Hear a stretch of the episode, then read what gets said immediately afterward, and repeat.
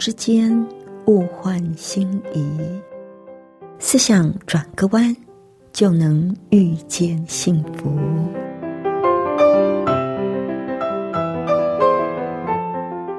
这里是希望之声，我是唐瑶，邀请您和我一起在今天遇见幸福。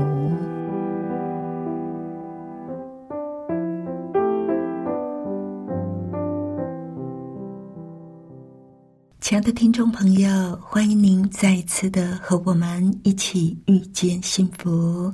我是唐瑶，亲爱的朋友，今天呢，在节目里要跟您分享一个非常特别的故事。我是杀人凶手的母亲。在一般人的日历呢，一年有三百六十五天，但是对莫妮卡来说，他的日历只有三百六十四天。每年年初，当他一拿到新的日历，他就会花掉十二月六日。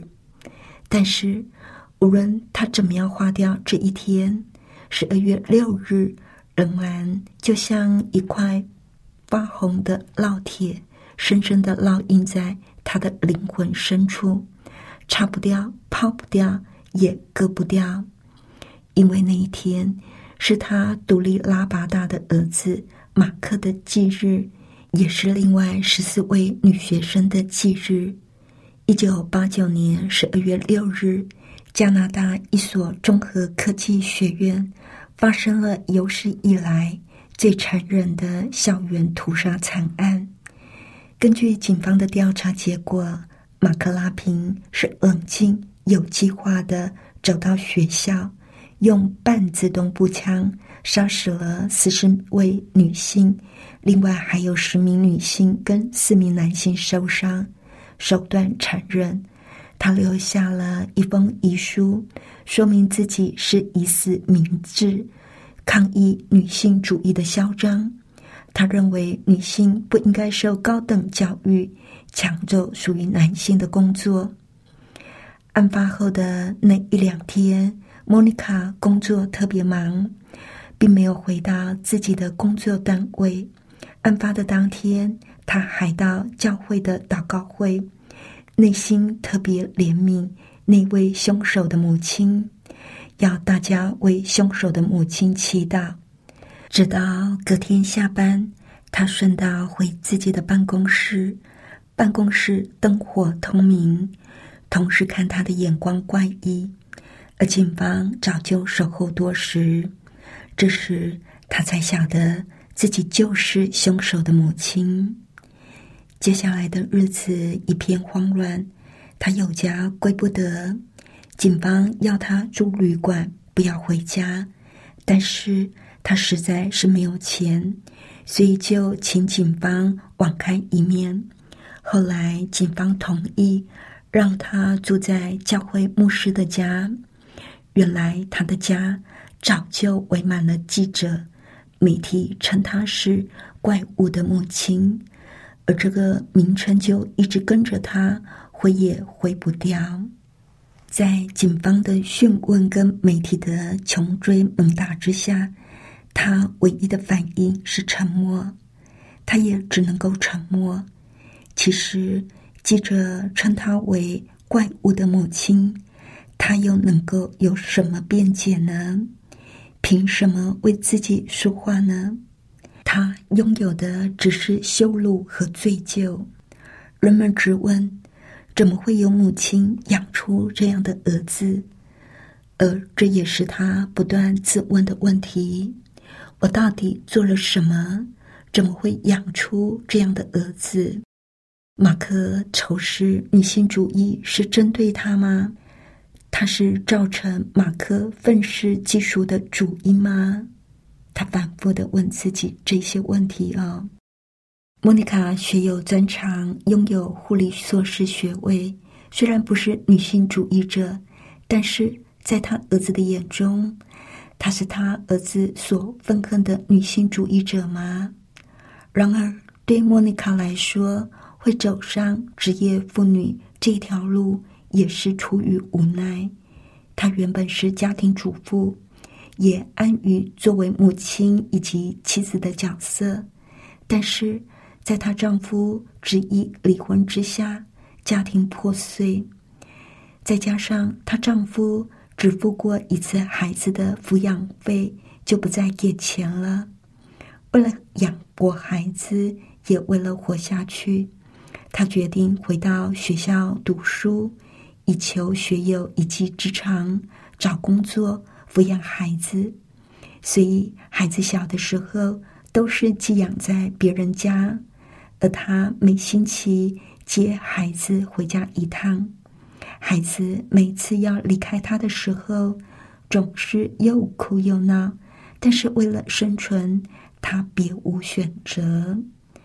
他不断的问自己：走上职业妇女这条路是错的吗？要是让他重来一次，他是不是有其他的抉择可以避免今天的噩梦呢？在马克成长的年岁。有哪一些地方是他疏忽的，以至于儿子思想偏激，做出了这一件伤天害人的事？这些问题就好像是鬼魅一般，一直追着他，甩也甩不掉。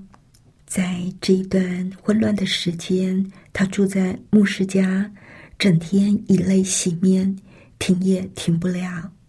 唯一内心受安慰的时候。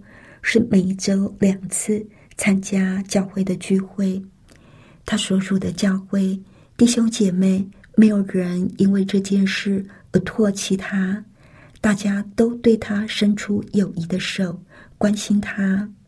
教会里每个人都晓得他的遭遇，不过大家绝口不提校园惨案，因为牧师要求弟兄姐妹只要为他祈祷。不要打扰他。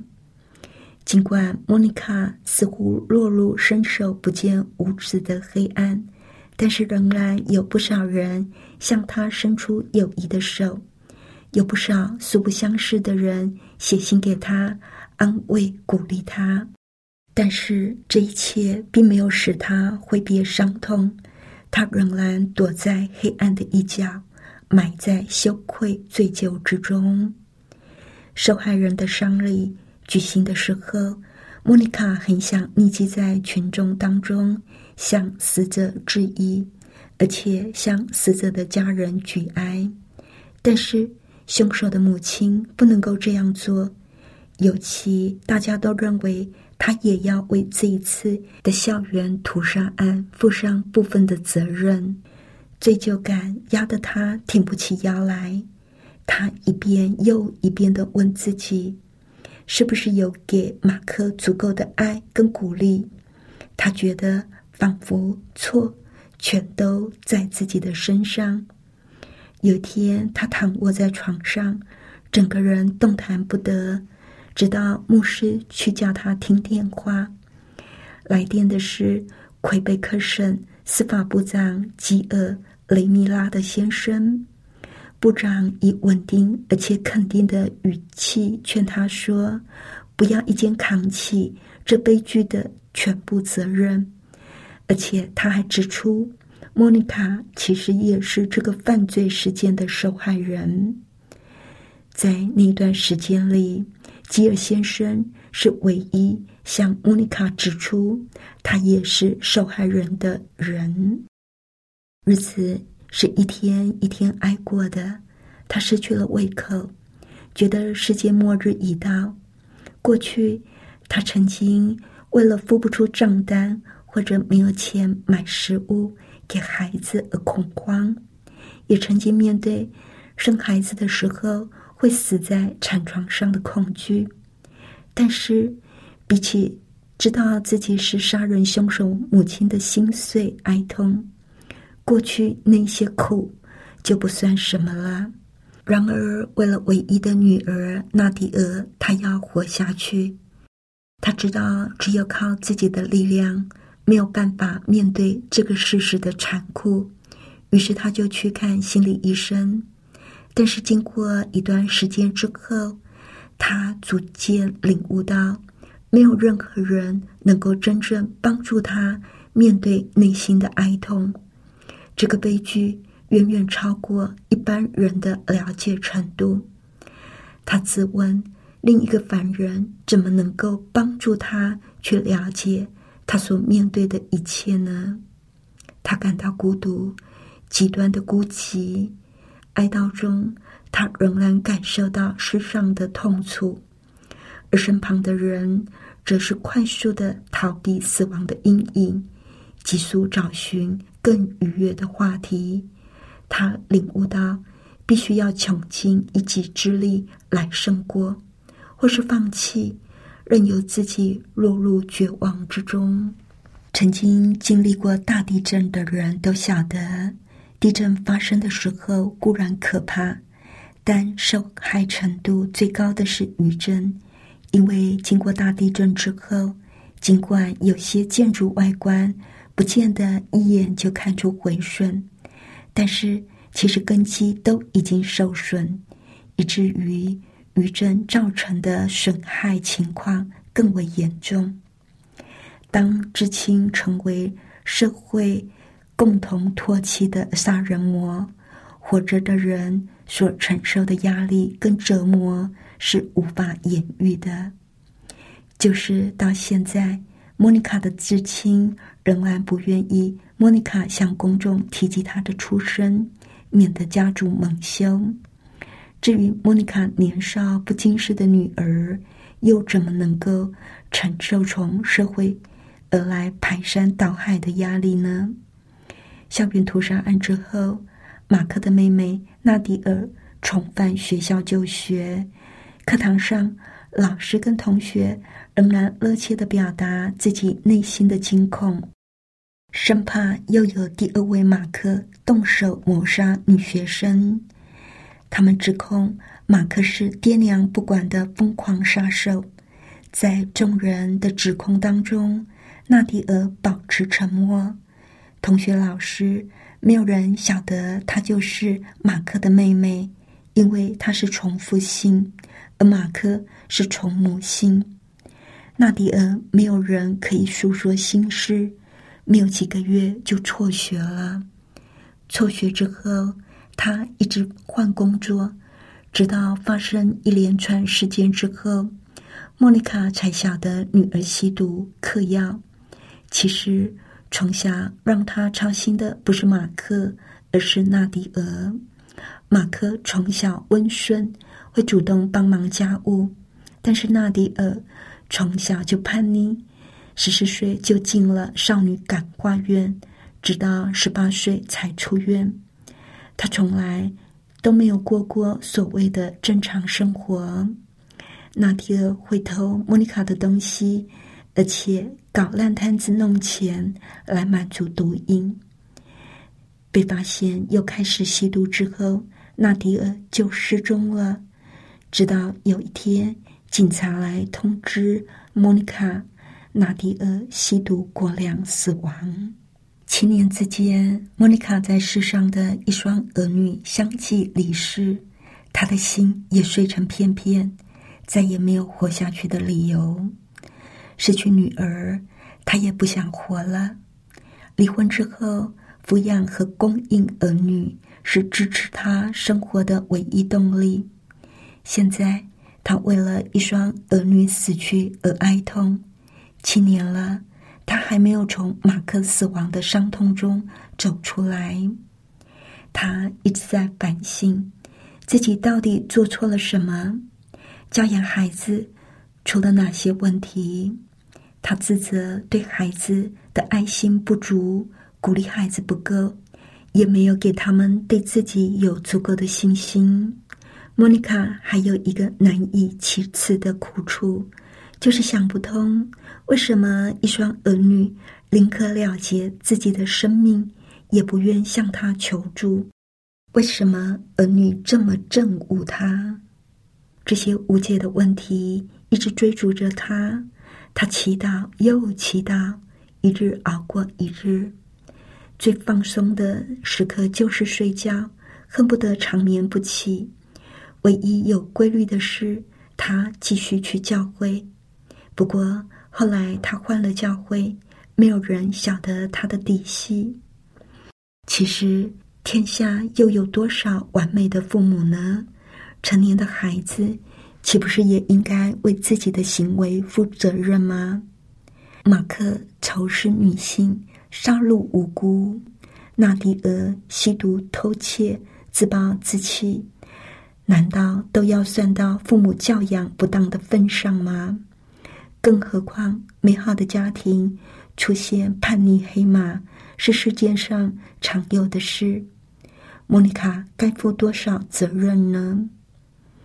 恐怕当人生命结束的时候，每个人都是要独自面对造物主的审判。那时候是没有借口的。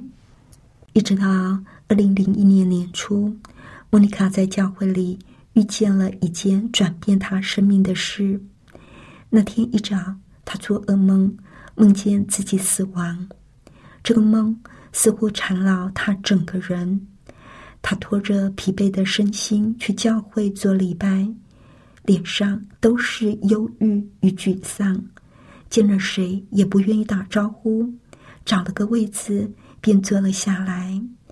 等牧师一开口说话，他再也撑不下去，整个人仿佛是软绵绵的布娃娃，软瘫在邻座的女士身上。他觉得生命力就像是洪水决堤一般，一泻不止。他心里想：也许死亡不是那么的可怕。这时候，莫妮卡下腹突然疼痛，心脏狂跳。刚开始，他以为自己大概心脏病发，但是他感到上帝对他说：“谁给你心跳？”他在脑袋里回答说：“是你，主。”他觉得上帝似乎要他做个决定，是要活着还是要死。而他的回答是：“主啊，只要我能够把自己的生命奉献给你，服侍你，我愿意活下去。”渐渐的，他的心跳恢复正常。莫妮卡举起自己的头，离开邻座的肩头。这时候，他旁边的人看了莫妮卡一眼，立刻大声的嚷嚷，说他需要帮助。莫妮卡目瞪口呆，环视四周，一切似乎很正常。然而，这一刻是自从儿女死后。他头一次感到自己从醉酒的缠绕中得到解放，平安漫步他的全身。聚会结束的时候，他觉得整个人飘飘然，全身暖洋洋的。这个转泪点带来的影响相当深远，属灵的世界比肉体可见的世界更为真实。自从这一天之后。莫妮卡的生命就有了截然不同的转变。这并不是说她一步登天，自此过着平安、喜乐、有意义的生活，而是她开始从生活上发生的点点滴滴去发现乐趣，一步一步走出自己封闭多时的世界。后来，莫妮卡在食物银行里帮忙。因着帮助这些穷人，莫妮卡感受到更新的生命目标。她可以自由的以自己的专业帮助人，而且她一点也不会论断那些求助者。由于莫妮卡她长久挣扎在社会论断的压力之下，她就打定主意，绝对不要对人有论断歧视的态度。那她的付出呢？真的是得到很多人的感激哦。有些人就问他说：“他怎么能够这样的付出，却不期待回报呢？”他总是笑笑的说：“这是因为上帝的恩典，叫我能够自由的给予，而不伤人。”在食物银行服侍一段时间之后，他就感觉到在帮助别人的时候。自己的问题好像不再势不可挡，而他也发现，他内心的痛苦、羞愧感也渐渐的被医治了。二零零二年的一天，他去参加一个有关情绪医治的聚会，讲员就用发生在大学综合科技学院的屠杀案对自己的深刻影响为例解说。整堂聚会，莫妮卡坐立难安。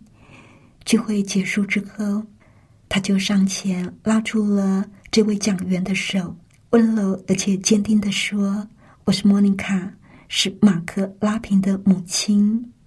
事后，这位讲员就联络莫妮卡，因为他亲眼看见莫妮卡已经从羞愧、恐惧、罪疚跟绝望之中走了出来，所以就鼓励他站出来分享自己的心路历程。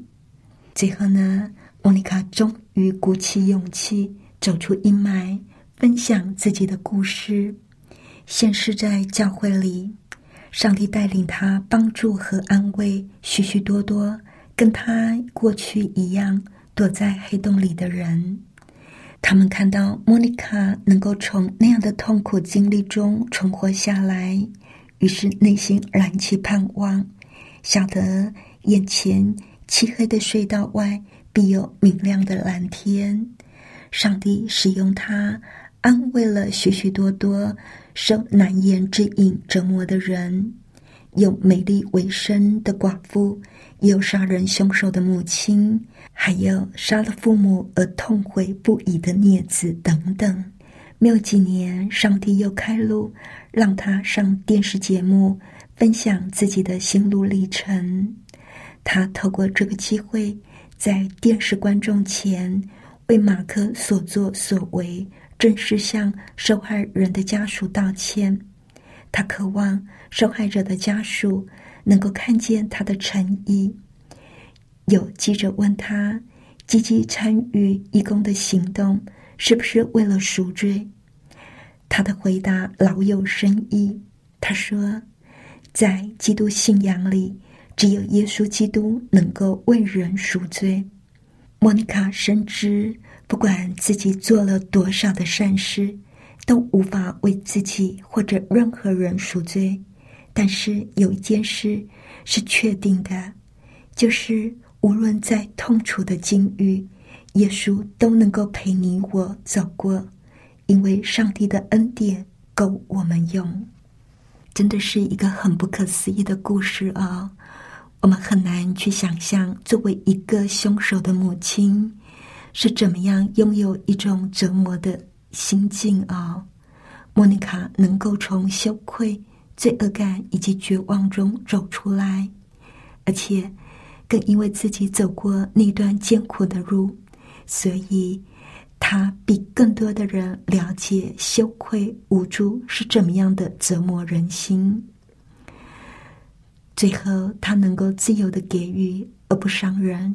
这一切都来自于上帝奇妙的恩典。在莫妮卡的身上，我们好像多多少少也可以找到自己的一些影子。我们遭到别人的误解，或者因为孩子叛逆的关系，我们不断的自责，不断的问：为什么我会养出这样的孩子？我们曾经费尽心力在孩子的身上，孩子却不学好。我们感到绝望，也感到罪疚，以至于我们内心充满着沉重的负担。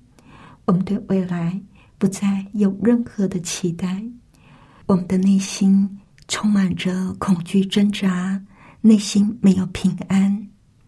亲爱的朋友，如果这是您现在的境况，你觉得无能为力，你不必自己解决这些问题。